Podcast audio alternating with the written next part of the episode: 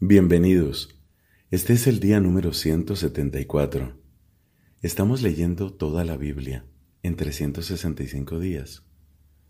Hoy tenemos textos del segundo libro de los Reyes, del libro de los Proverbios y de la segunda carta a los Corintios. Hagamos una pausa en nuestro corazón para pedir el auxilio del Espíritu Santo. Que no sea resistente, obstinado, arrogante el corazón nuestro. Que Dios lo encuentre dócil, lo pueda iluminar y transformar, porque para eso nos dio su palabra. En el nombre del Padre y del Hijo y del Espíritu Santo. Amén. Del segundo libro de los Reyes, capítulo 23. El rey mandó que se reunieran junto a él todos los ancianos de Judá y de Jerusalén. Luego subió a la casa del Señor, acompañado de todos los hombres de Judá y de todos los habitantes de Jerusalén, los sacerdotes, los profetas y todo el pueblo, desde el más pequeño al más grande, y les leyó todas las palabras del libro de la alianza que había sido hallado en la casa del Señor. Después, de pie sobre el estrado, el rey selló delante del Señor la alianza que obliga a seguir al Señor y a observar sus mandamientos, sus testimonios y sus preceptos de todo corazón y con toda el alma, cumpliendo las palabras de esta alianza escritas en aquel libro. Y todo el pueblo se comprometió en la alianza. El rey ordenó al sumo sacerdote Gilquías, a los sacerdotes de segundo orden y a los guardianes del umbral que sacaran del templo del Señor todos los objetos fabricados en honor de Baal, de Aserá y de todo el ejército de los cielos. Los quemó fuera de Jerusalén en los baldíos del Cedrón e hizo llevar sus cenizas a Betel. Suprimió a los sacerdotes que habían establecido los reyes de Judá para quemar incienso en los lugares altos, en las ciudades de Judá y en los alrededores de Jerusalén, y a los que quemaban incienso a Baal, al sol, a la luna, a los signos del zodíaco y a todo el ejército de los cielos. Sacó del templo del Señor el poste sagrado y lo llevó fuera de Jerusalén al torrente Cedrón. Allí lo quemó hasta reducirlo a polvo y arrojó el polvo a la fosa común. Derribó las casas de las prostitutas sagradas que había en la casa del Señor y donde las mujeres tejían mantos para Aserá. Hizo venir de las ciudades de Judá a todos los sacerdotes y profanó los lugares altos donde esos sacerdotes quemaban incienso, desde Geba hasta Berseba. Derribó el lugar alto dedicado a los sátiros que estaba a la entrada de la puerta de Josué, el gobernador de la ciudad, a la izquierda de quien entra por la puerta de la ciudad. Pero los sacerdotes de los lugares altos no podían subir al altar del Señor en Jerusalén, aunque comían los panes ácimos en medio de sus hermanos. Además, el rey profanó el tofet del valle de Ben Hinnom, para que nadie inmolara en el fuego a su hijo o a su hija, en honor de Moloch. Suprimió los caballos que los reyes de Judá habían dedicado al sol a la entrada de la casa del Señor, hacia la habitación del eunuco Natán Melech en los anexos y quemó el carro del sol. El rey derribó los altares que estaban sobre las terrazas de la habitación alta de Ahaz, construidos por los reyes de Judá, y también los que había hecho Manasés en los dos atrios de la casa del Señor. Allí mismo los destrozó y arrojó el polvo en el torrente Cedrón, el rey profanó los lugares altos que estaban frente a Jerusalén, al sur del monte de la destrucción, y que Salomón, rey de Israel, había construido en honor de Astarte, el despreciable ídolo de los sidonios, en honor de Quemos, el despreciable ídolo de Moab, y en honor de Milcom, el abominable ídolo de los amonitas. También destruyó las piedras conmemorativas, cortó los postes sagrados, y cubrió de huesos humanos el lugar ocupado por ellos. Josías derribó también el altar que estaba en Betel, el lugar alto que había edificado Jeroboam hijo de Nebat, el que hizo pecar a Israel, derribó este altar y su lugar alto, quemó el lugar alto, lo redujo a polvo y quemó el poste sagrado. Al darse vuelta, Josías divisó las tumbas que había allí sobre la montaña, mandó recoger los huesos de esas tumbas y los quemó sobre el altar. Así lo profanó conforme a la palabra del Señor que había proclamado el hombre de Dios, mientras Jeroboam estaba de pie junto al altar durante la fiesta. Al darse vuelta, Josías levantó los ojos y vio la tumba del hombre de Dios que había proclamado estas cosas y preguntó, ¿Qué mausoleo es ese que veo? La gente de la ciudad le respondió, Es la tumba del hombre de Dios que vino de Judá y proclamó las cosas que tú acabas de hacer contra el altar de Betel. Déjenla, dijo el rey, que nadie remueva sus huesos. Así fueron respetados sus huesos y los del profeta que había venido de Samaria. Josías hizo desaparecer también todas las casas de los lugares altos que se encontraban en las ciudades de Samaria y que habían hecho los reyes de Israel para provocar la indignación del Señor. Hizo con ellas lo mismo que había hecho en Betel. Inmoló sobre los altares a todos los sacerdotes de los lugares altos que había allí, y quemó sobre ellos huesos humanos. Luego regresó a Jerusalén. El rey dio esta orden a todo el pueblo. Celebren una Pascua en honor del Señor su Dios, como está escrito en este libro de la Alianza.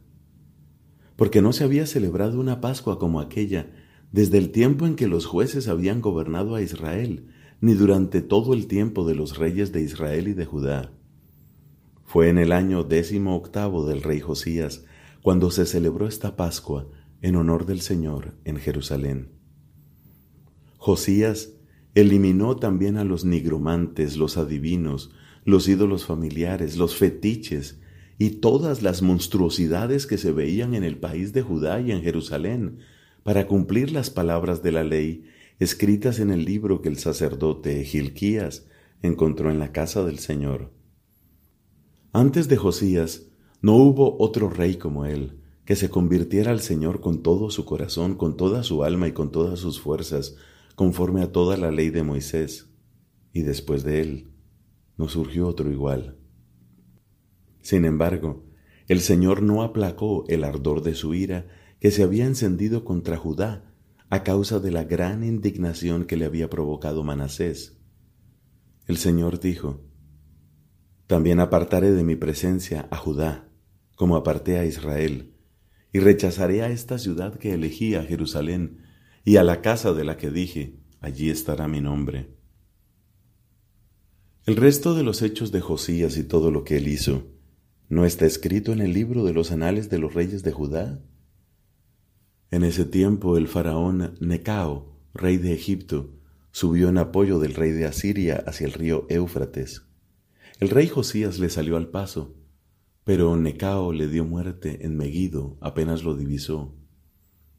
Sus servidores cargaron el cadáver en un carro, lo llevaron de Megido a Jerusalén y lo sepultaron en su tumba. Entonces el pueblo del país tomó a Joacás, hijo de Josías, lo ungió y lo proclamó rey en lugar de su padre. Joacás tenía veintitrés años cuando comenzó a reinar y reinó tres meses en Jerusalén. Su madre se llamaba Hamutal, hija de Jeremías, y era de Libná. Él hizo lo que es malo a los ojos del Señor, tal como lo habían hecho sus padres. El faraón Necao lo encadenó en Riblá, en el país de Hamat, para impedir que reinara en Jerusalén, e impuso al país un tributo de cien talentos de plata y un talento de oro. Además, designó rey a Eliakim, hijo de Josías, como sucesor de su padre, y le cambió su nombre por el de Joaquim. A Joacás lo tomó prisionero y se lo llevó a Egipto, donde murió.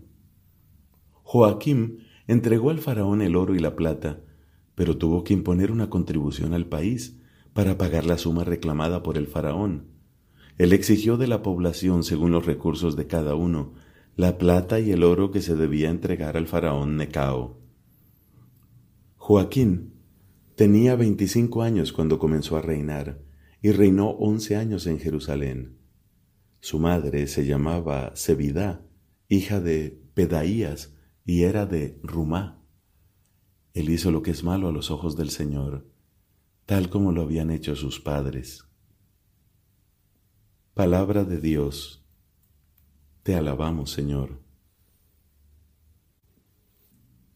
Del libro de los Proverbios, capítulo 10, versículos del 17 al 32.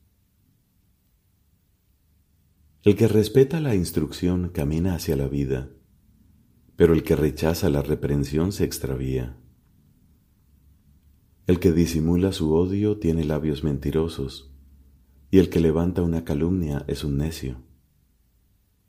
Donde abundan las palabras nunca falta el pecado. El que refrena sus labios es un hombre precavido. Plata acrisolada es la lengua del justo. El corazón de los malvados no vale gran cosa.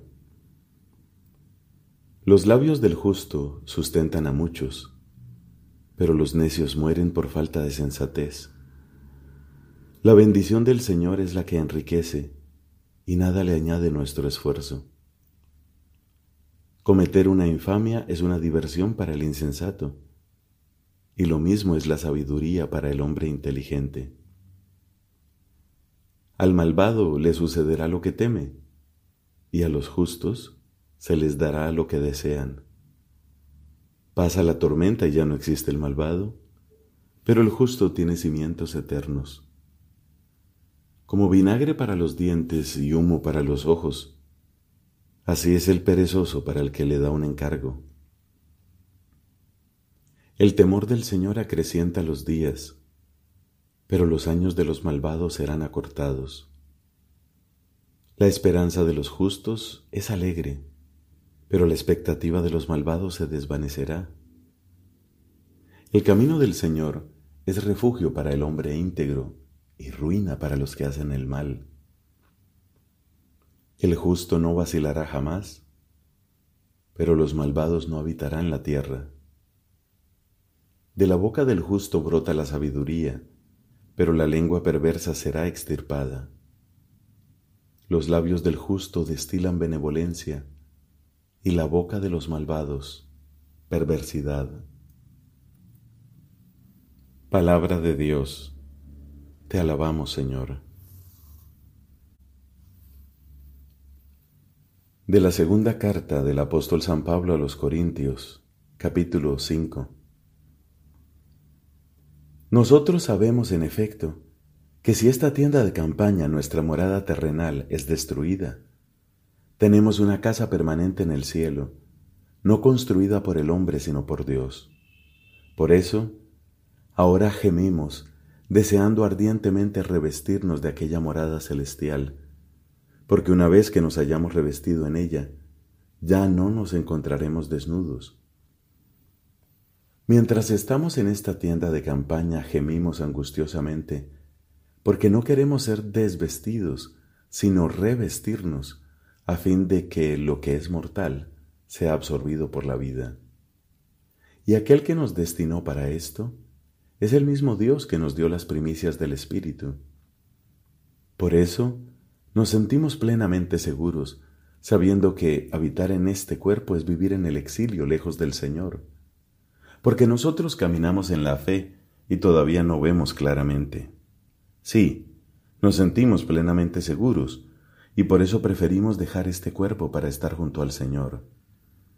En definitiva, sea que vivamos en este cuerpo o fuera de él, nuestro único deseo es agradarlo, porque todos debemos comparecer ante el tribunal de Cristo, para que cada uno reciba, de acuerdo con sus obras, buenas o malas, lo que mereció durante su vida mortal.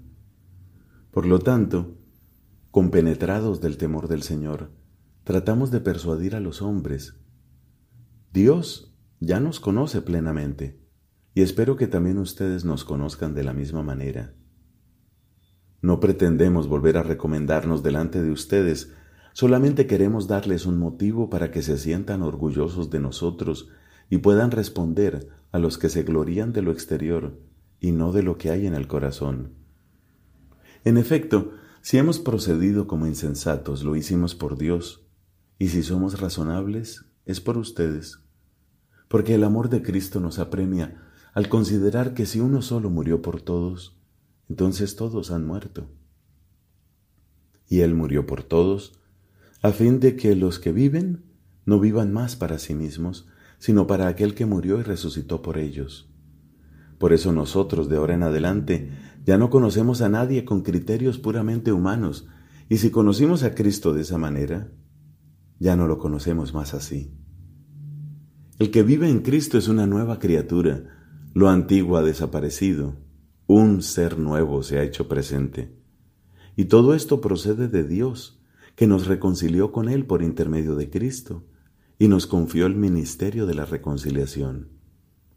Porque es Dios el que estaba en Cristo, reconciliando al mundo consigo, no teniendo en cuenta los pecados de los hombres y confiándonos la palabra de la reconciliación. Nosotros somos entonces embajadores de Cristo y es Dios el que exhorta a los hombres por intermedio nuestro. Por eso les suplicamos en nombre de Cristo, déjense reconciliar con Dios. A aquel que no conoció el pecado, Dios lo identificó con el pecado en favor nuestro a fin de que nosotros seamos justificados por Él. Palabra de Dios. Te alabamos, Señor. El canto y la música cumplen su función de signos de una manera tanto más significativa cuanto más estrechamente estén vinculadas a la acción litúrgica. Según tres criterios principales.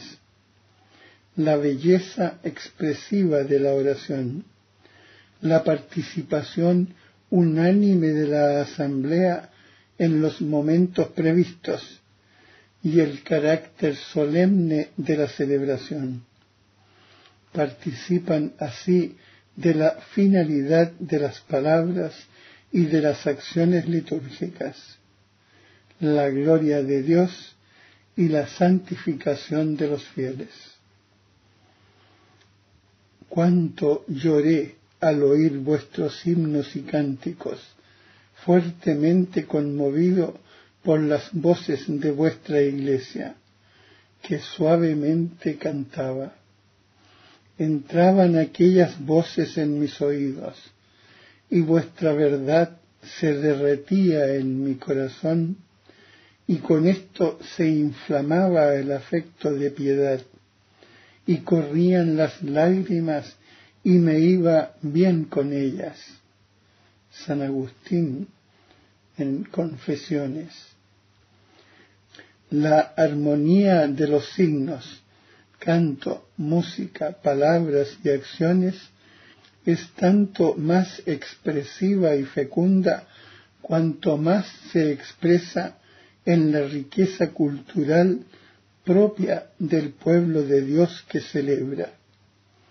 Por eso, foméntese con empeño el canto religioso popular, de modo que en los ejercicios piadosos y sagrados y en las mismas acciones litúrgicas, conforme a las normas de la Iglesia, resuenen las voces de los fieles pero los textos destinados al canto sagrado deben estar de acuerdo con la doctrina católica. Más aún, deben tomarse principalmente de la Sagrada Escritura y de las fuentes litúrgicas. La imagen sagrada, el icono litúrgico, representa principalmente a Cristo no puede representar a Dios invisible e incomprensible. La encarnación del Hijo de Dios inauguró una nueva economía de las imágenes. En otro tiempo, Dios que no tenía cuerpo ni figura, no podía de ningún modo ser representado con una imagen.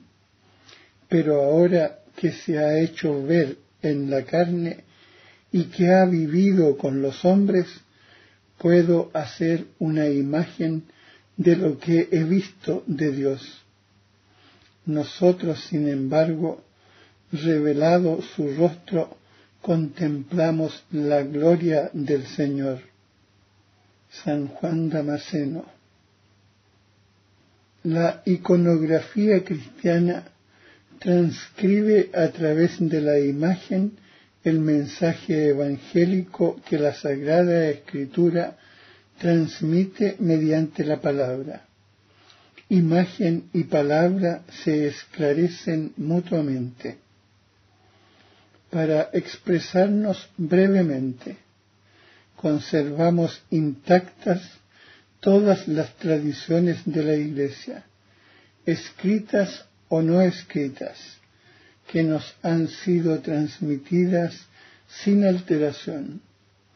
Una de ellas es la representación pictórica de las imágenes, que está de acuerdo con la predicación de la historia evangélica, creyendo que verdaderamente y no en apariencia el Dios verbo se hizo carne lo cual es tan útil y provechoso, porque las cosas que se esclarecen mutuamente tienen sin duda una significación recíproca.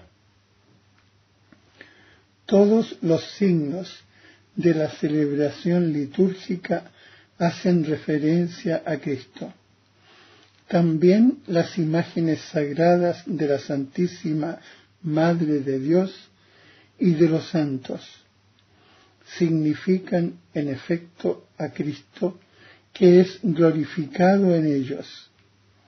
Manifiestan la nube de testigos que continúan participando en la salvación del mundo y a los que estamos unidos, sobre todo en la celebración sacramental. A través de sus iconos es el hombre a imagen de Dios finalmente transfigurado a su semejanza, quien se revela a nuestra fe, e incluso los ángeles, recapitulados también en Cristo. Siguiendo la enseñanza divinamente inspirada de nuestros santos padres y la tradición de la Iglesia Católica, pues reconocemos ser del Espíritu Santo que habita en ella, definimos con toda exactitud y cuidado que la imagen de la preciosa y vivificante cruz, así como también las venerables y santas imágenes, tanto las pintadas como las de mosaico u otra materia conveniente, se expongan en las santas iglesias de Dios, en los vasos sagrados y ornamentos, en las paredes y en cuadros, en las casas y en los caminos. Tanto las imágenes de nuestro Señor Dios y Salvador Jesucristo como las de Nuestra Señora Inmaculada la Santa Madre de Dios, de los santos ángeles y de todos los santos y justos. La belleza y el color de las imágenes estimulan mi oración. Es una fiesta para mis ojos, del mismo modo que el espectáculo del campo estimula mi corazón para dar gloria a Dios. De Juan Damasceno. La contemplación de las sagradas imágenes unida a la meditación de la palabra de Dios y al canto de los himnos litúrgicos forma parte de la armonía de los signos de la celebración para que el misterio celebrado se grave en la memoria del corazón y se exprese luego en la vida nueva de los fieles.